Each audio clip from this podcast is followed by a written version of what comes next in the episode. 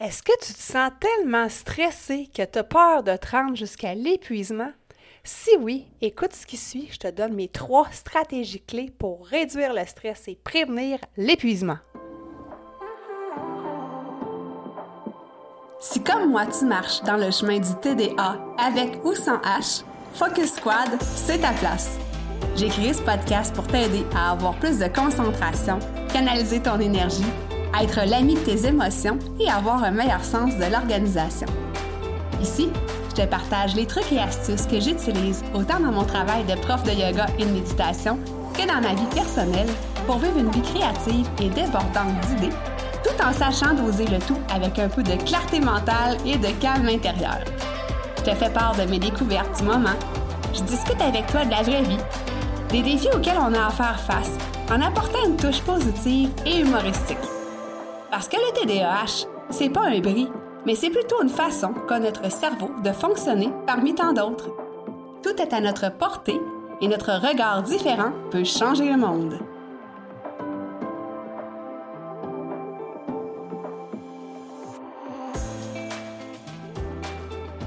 Salut, salut! J'espère que tu vas bien. Bienvenue sur l'épisode 132 du podcast Focus Squad. Alors aujourd'hui, on se retrouve pour un sujet d'actualité parce que euh, bien des gens euh, vivent des périodes de stress, puis on sait que si on ne fait pas attention, on peut se rendre jusqu'à l'épuisement et c'est clairement pas là qu'on veut s'en aller. Il y a euh, quelques, j'allais dire quelques mois, il y a environ un an de ça, je travaillais dans mes projets, dans Focus Squad, dans mes programmes que je montais, dans tout l'univers en fait de Focus Squad. Et à travers ça, j'avais accepté un emploi euh, qui me convenait. J'adorais cet emploi-là, en fait, pour ne pas le nommer, à l'Académie du podcast. Donc euh, oui, j'enseignais le podcasting. Euh, j'avais, en fait, ben c'est ça, hein, j'ai appris à, faire du podcasting grâce à l'Académie du podcast. Et pour redonner au suivant, ben, j'ai eu envie de donner des heures pour, euh, ben, pour aider les gens à démarrer leur podcast, puis à les soutenir tout au long euh, de cette euh, belle aventure, parce que, mine de rien, c'est du boulot animer un podcast. Bref, à un moment donné, je me suis rendu compte que je donnais beaucoup de temps à l'académie, puis beaucoup de jus de cerveau, je te dirais, et ça a fait en sorte que, tranquillement, mais sûrement, je laissais un petit peu plus de côté mes projets parce que quand c'était le temps de travailler dedans, on, avait, on aurait dit que j'avais plus euh, d'inspiration, euh, ma créativité était comme moins, moins là, si tu veux. Euh, puis c'est ça. En fait, je trouvais que je me laissais de côté, en fait, là, puis c'était pas de la faute de l'académie, c'était vraiment moi qui, tu sais, quand je suis loyale, hein, donc quand je travaille dans quelque chose pour quelqu'un, ben je fais passer ça avant moi, finalement. puis ça fait en sorte qu'à un moment donné, je me suis dit, Mélie, c'est bien beau, tu fais ce que tu aimes, c'est parfait, mais si tu continues comme ça à faire les deux choses de front, il va arriver deux choses. Soit que euh, je vais laisser tomber mes projets puis je vais me consacrer uniquement à l'académie. Puis là, je me suis posé la question, est-ce que c'est vraiment ça que je veux dans la vie? Puis la réponse était non. puis l'autre chose qui pouvait m'arriver, c'était l'épuisement. Donc, j'ai décidé, euh, à contre-coeur quand même, euh, de quitter l'académie. C'est sûr, ça m'a fait de la peine beaucoup. Euh, ça m'a pris quelques mois, un bon deux mois, là, c'est pas trop, à euh, me remettre de cette décision-là qui était quand même réfléchie. mais c'est ça, je m'étais fait des amis là-dedans, aussi la communauté de l'académie, mais je suis quand même restée cliente, je suis quand même restée amie aussi avec ces personnes-là, donc j'ai pas tout quitté finalement. Mais bref, j'ai eu, grâce aux trois clés que je vais te mentionner tout à l'heure, l'espèce de, on va dire, lumière ou étincelle qui a fait en sorte que euh, j'ai pu me choisir, puis euh, ben, essayer d'éviter, dans la mesure du possible, le stress, ben, d'éviter, de diminuer mon stress, puis d'éviter de me rendre jusqu'au burn-out. Alors, avant qu'on euh, parle en fait du stress, je t'invite à t'abonner sur toutes les plateformes d'écoute de podcasting, en fait sur ta, ta plateforme d'écoute préférée finalement, pour ne pas manquer aucun nouvel épisode du podcast Focus Squad. Donc, en activant les notifications, ben, tu vas être notifié finalement quand il y a un nouvel épisode qui va sortir. Donc, tous les jeudis matin, 7h, heure du Québec. Alors voilà pour la petite annonce commerciale.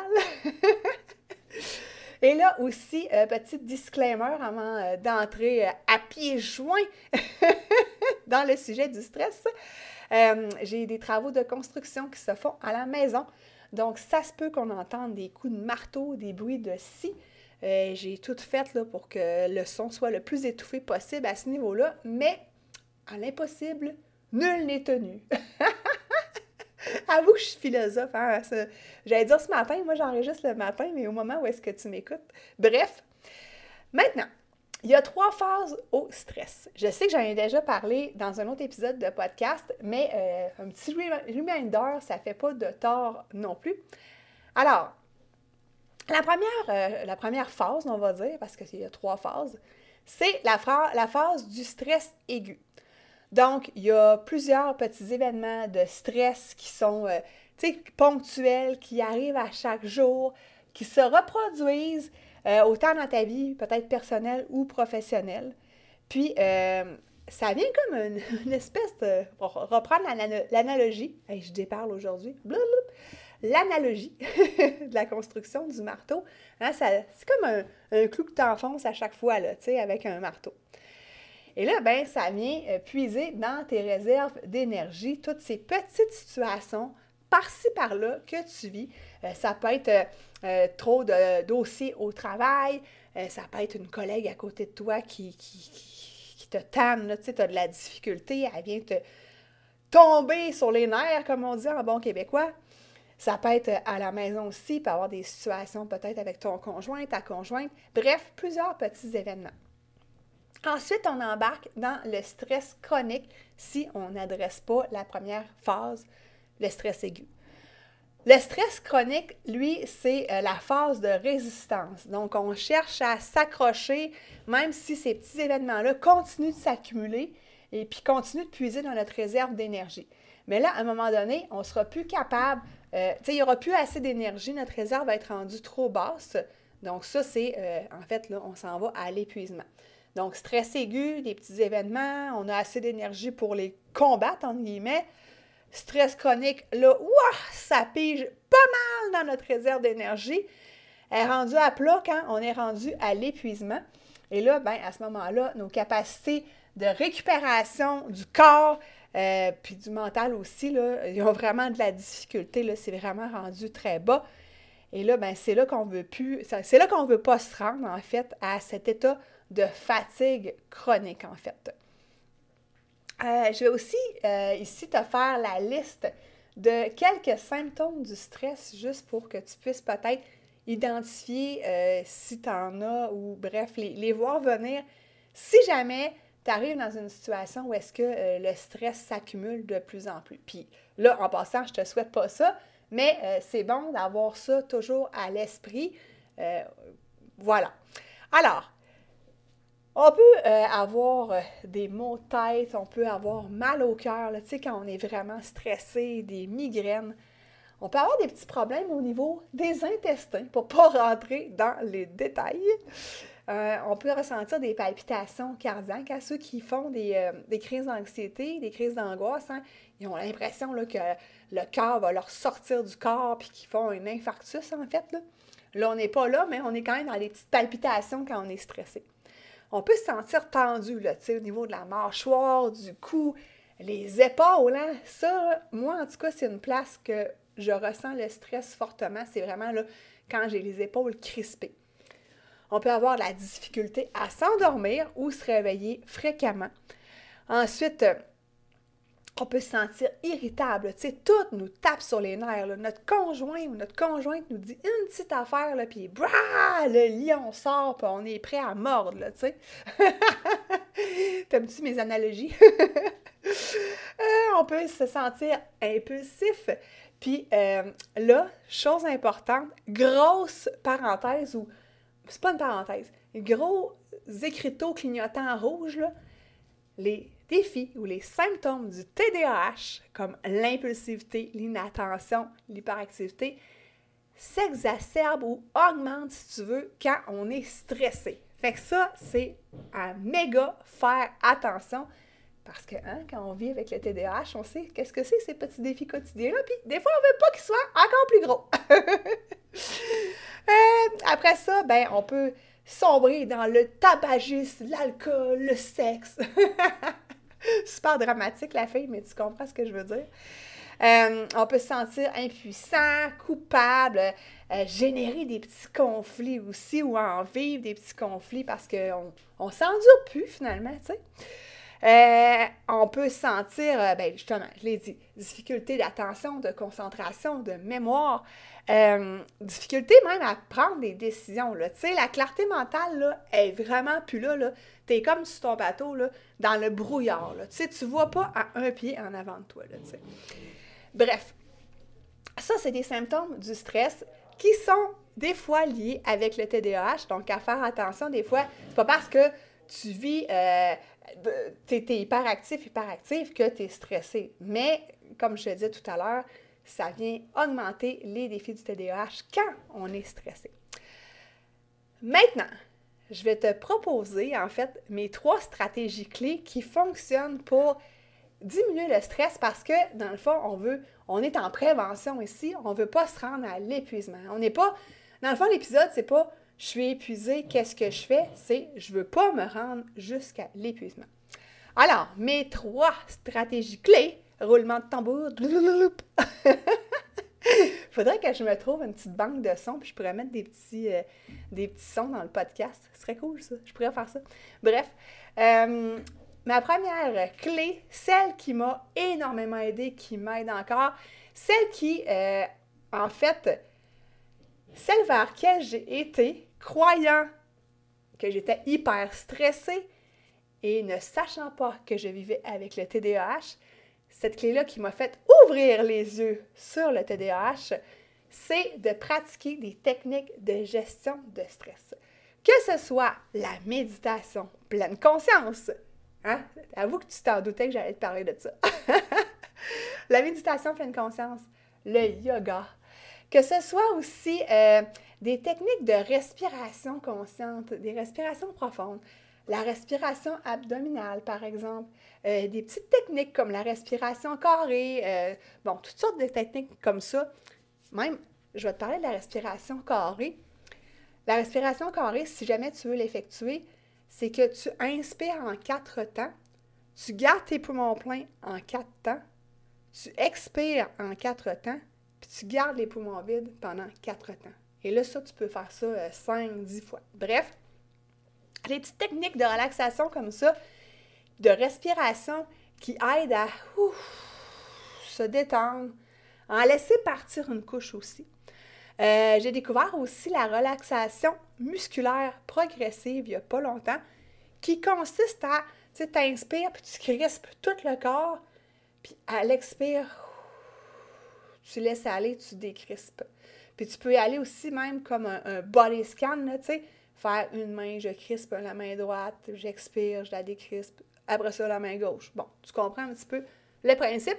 Je te ferai pas faire de méditation ici, sachant que probablement tu m'écoutes en train de conduire, en train de passer la balayeuse, ou peut-être, si tu habites dans un pays froid comme le Canada, peut-être que tu fais du ski de fond pendant que tu m'écoutes. mais il n'y a pas encore assez de neige au mois de novembre pour faire du ski de fond, mais j'ai tellement hâte. Bref, deuxième stratégie clé, là je mets des flèches sur moi, faire de toi ta priorité numéro un. Je répète, faire de toi ta priorité numéro un. Bon, je sais, tu vas me dire, c'est facile à dire, Amélie, mais c'est pas facile à faire. Puis souvent, hein, j'en ai déjà parlé, quand on vit avec le TDAH, parfois on est des people pleasers et on laisse passer les autres avant nous, hein, on veut faire plaisir aux autres. Un petit peu comme ce que je faisais, si tu veux, avec mon travail à l'académie. Bref, ce qu'il faut faire pour ça, ou plutôt ce que je te conseille de faire pour ça, c'est de prendre de temps en temps des moments de recul. Ça peut être euh, le matin quand tu fais ton journaling, ça peut être une fois par semaine, puis observer en fait ta météo intérieure. Donc là, comment je me sens aujourd'hui? Disons que tu fais ça le matin dans ta routine matinale. Comment je me sens aujourd'hui? Puis là, tu observes. Puis là, tu sais, hein, je viens de te nommer les symptômes du stress. Est-ce qu'il y en a dans cette liste-là? -là, est ce que tu en coches dans cette liste-là? Là, Donc, observer ta météo intérieure. Ensuite, c'est sûr que euh, je t'invite à faire ce qui te fait du bien, en fait, ou déterminer, hein, première des choses, détermine ce qui te fait du bien. Comme moi, ce qui me fait du bien, c'est mon vélo de spinning matinal. C'est le ski de fond qui n'est pas encore commencé, comme je viens de te parler. C'est euh, faire du bricolage, de la résine avec ma fille. Et là, je pourrais te faire une liste, là, écoute, euh, aller à la chorale, chanter des chants religieux, sacrés. Écoute, je tripe vraiment à fond dans ma chorale. À un moment donné, je te ferai un petit extrait. Pour ça, il faut que tu t'abonnes. Bref, faire de soi sa priorité. Après ça, euh, pas oublier de prendre des pauses régulières dans ta journée. Je sais que des fois, on a tendance, surtout si on est hyperactif, à goer, là, tu sais, go, go, go, je fais une tâche après l'autre, puis là, après ça, à la fin de la journée, là, ton énergie est à plat. Puis bien souvent, si t'es pas organisé, si t'es pas planifié, tes tâches, là, tu sais, c'est comme, là, un peu partout, là, tu cours d'un bord dans ta maison, tu recours de l'autre, après ça, au travail, ah, faut que j'aille photocopier ça. Tu cours au photocopieur. Ah, je vais aller aux toilettes. Là, ah, il y a une collègue. Puis, en tout cas, bref, tu comprends, là, on s'éparpille, on dilapide notre énergie. Euh, aussi, bien évidemment, je t'invite à refaire l'exercice de la roue de, la roue de la vie, excuse-moi, que euh, je vais te mettre dans les notes d'épisode. La roue de la vie, si je te rappelle, c'est qu'il y a huit sphères dans notre vie. Et là, il ben, faut que tu cotes de 1 à 10, ou bien même de 0 à 10, comment tu te sens dans cette, dans cette sphère-là, comment tu es satisfait présentement? Puis là, tu vas voir qu'il y a des sphères, disons que tu mets full énergie dans ton travail, mais plus d'énergie dans ton couple. On va dire ça comme ça. Mais là, tu vas voir qu'il y a comme un déséquilibre. Fait que peut-être qu'il euh, faudrait, dans la mesure du possible, mettre moins d'énergie au travail, puis en mettre un petit peu plus dans notre couple. Et là, c'est pas pour faire plaisir à notre patron ou à notre conjoint, conjointe. C'est pour se faire plaisir à nous. Donc, euh, ça, je vais te mettre ça, comme je te dit, dans les notes d'épisode. Et aussi, ben, apprendre à dire non. Je t'en ai souvent parlé. Je sais que ça aussi, c'est vraiment pas easy, mais ça s'apprend. Donc là, quand c'est pas les travaux de construction, je sais pas si tu entends, mais il y a un train qui passe. Bref, c'est le bordel.